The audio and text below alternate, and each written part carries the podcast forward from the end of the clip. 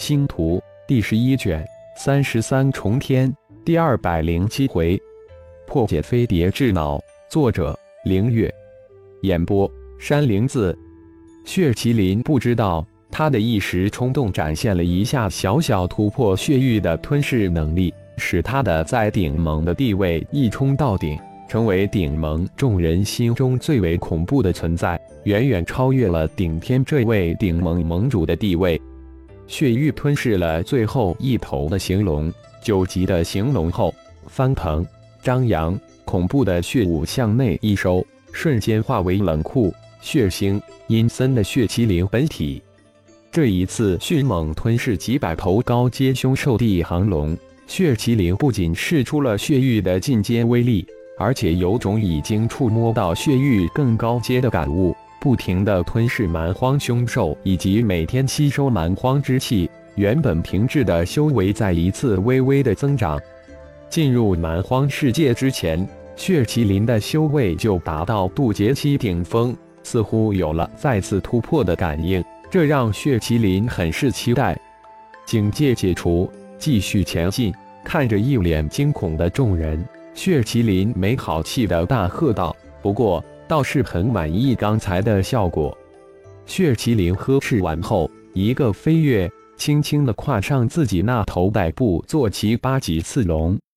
顶战、顶斗、顶盟，从现在起就交给你们了。除非生死存亡，否则就别烦我。也差不多快走出通天山脉了，相信本尊很快就会回归。那时，第三战队的行龙战队的成立，相信有了三大战队，已经不需要自己出面了。尊血大人令，绝不辜负血大人期望。顶战顶斗根本就不会在意血麒麟的语气态度，而是没想到血麒麟居然这么快就放权，但他们脸上绝不敢露出丝毫的异样，相反还要露出诚惶诚恐的模样。有了血麒麟表扬的支持，以及三弟顶天暗地里表态，顶盟从今天开始就算正式正面以顶战、顶斗两兄弟为首了。手中掌控了顶盟的三大战队，顶战、顶斗两兄弟自信能镇得住场。至于那些个已经先一步离去的六十位九级大长老，自然有血麒麟大人及三弟顶天震慑，根本无需担心。高兴、兴奋的不仅仅是顶战、顶斗两兄弟，整个德部落战士全都兴奋不已。至于岩部落的顶羽等，则根本没胆量去争什么。现在除了羡慕、嫉妒之外，他们想的更多的是如何更加紧密地捆绑在德部落上，如何争取更大的利益。出发！变换队形之后，顶战一声令下。队伍再一次继续前进。浩然自有了自己破解飞碟智脑的想法之后，盘坐飞碟之中，心神沉入对哈尔族生物智能及科技的学习之中。磨刀不误砍柴工，工欲善其事，必先利其器。浩然明白，自己要想破解飞碟智脑，必须先掌控哈瓦尔族的智脑科技。一号从零级进化到一级花费了几个小时，这次从一级进化到二级，一号估计需要几天的时间。浩然正好利用这几天的时间来学习、融合、掌控哈瓦尔族智能科技。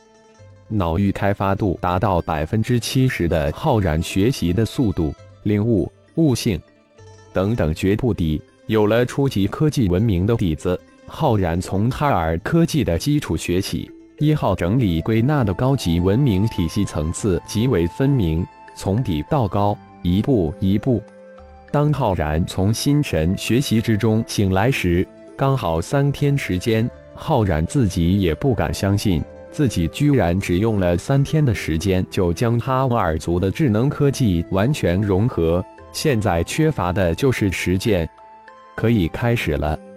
淡淡一笑，浩然长身而起，身体如同水银一般慢慢融入飞碟之中。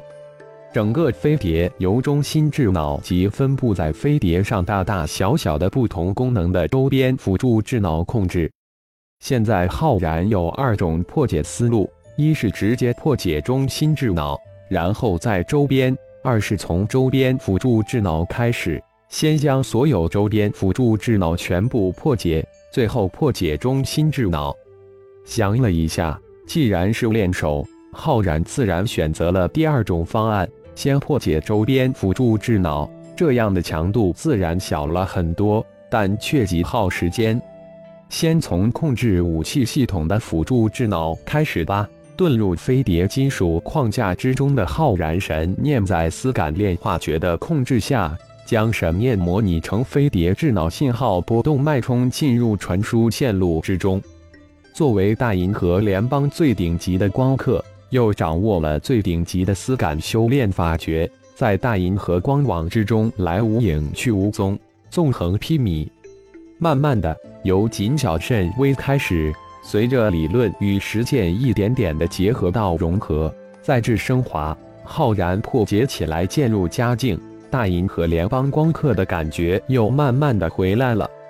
破解飞碟的攻击武器控制智脑前前后后，浩然用了三个多小时，解除了整个飞碟的武器攻击系统后，浩然稍稍的修整了一下，将破解过程反反复复的回放了一遍。将融合的理论再次梳理了一次，练手完毕，一下个智脑能量控制智脑，浩然吐出一句：“接下来破解的是飞碟的能量控制智脑，这是整个飞碟的命脉之所在，也是整个飞碟最为关键、最为核心的所在。”破解完成能量控制智脑用了三个小时整，只比破解武器系统控制智脑少了不足半个小时。掌握了能量控制智脑后，整个飞碟突然警讯大作，报警声此起彼伏，不绝于耳。就连遁入金属之中的浩然都能感应到报警波动大作。控制能量控制智脑，迅速切断除中心智脑外的所有能量供给，拿下中心智脑就大功告成。浩然吁了一口气，再一次找回了光刻纵横无敌的感觉。真是太爽了！浩然有种想狂叫一通的冲动。接下来，浩然只用了不到六个小时的时间，就将中心智脑破解掉，恢复了整个飞碟的能量供给后，在中心智脑的帮助下，不到三十分钟的时间，浩然迅速控制了其他多达三百多个周边控制智脑。控制了整个飞碟后的第一件事情，就是通过智脑的数据库了解飞碟前任主人及其死因。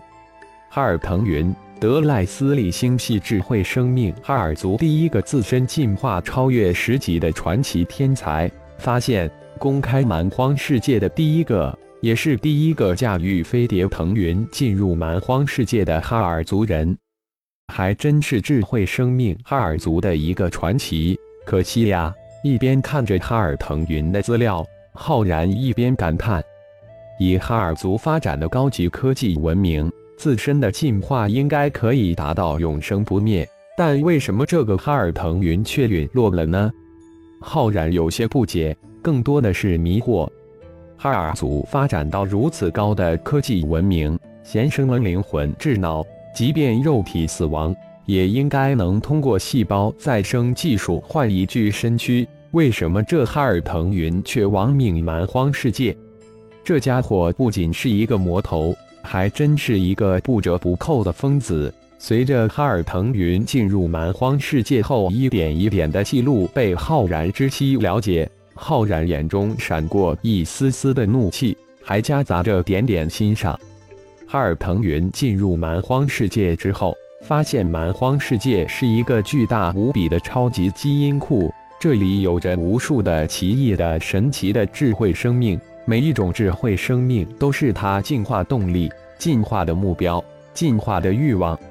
在这蛮荒世界，有着无比神奇的金属矿脉，有着无比奇妙的植物，有着无比奇异的能量。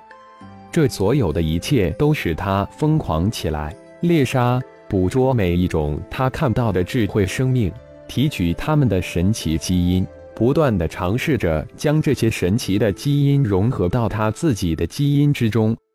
哈尔腾云成了蛮荒世界的人人喊打的魔鬼。终于有一天，他的猎物反过来变成了猎人，遇上了蛮荒世界一个强大的祭祀，他被神奇的符咒攻击，无论是灵魂还是肉体，皆被符咒重创，最终导致了哈尔腾云的陨落。就在浩然感叹之时，灵魂空间之中，一号的声音突然响起：“一级进化到二级完成，二级数据空间构造开始。二级数据空间构造完成，激活立体视觉空间功能。”开启并构造立体视觉空间，一好的声音在灵魂空间之中回荡。而此时，在浩然的灵魂空间之中，魂婴的周围，一面一面的虚拟光屏凭空而生。几时息之后，无数的虚拟光屏以魂婴为中心点组合成一个巨大的球形光屏。立体视觉空间构造完成，立体视觉开启。感谢朋友们的收听，更多精彩章节，请听下回分解。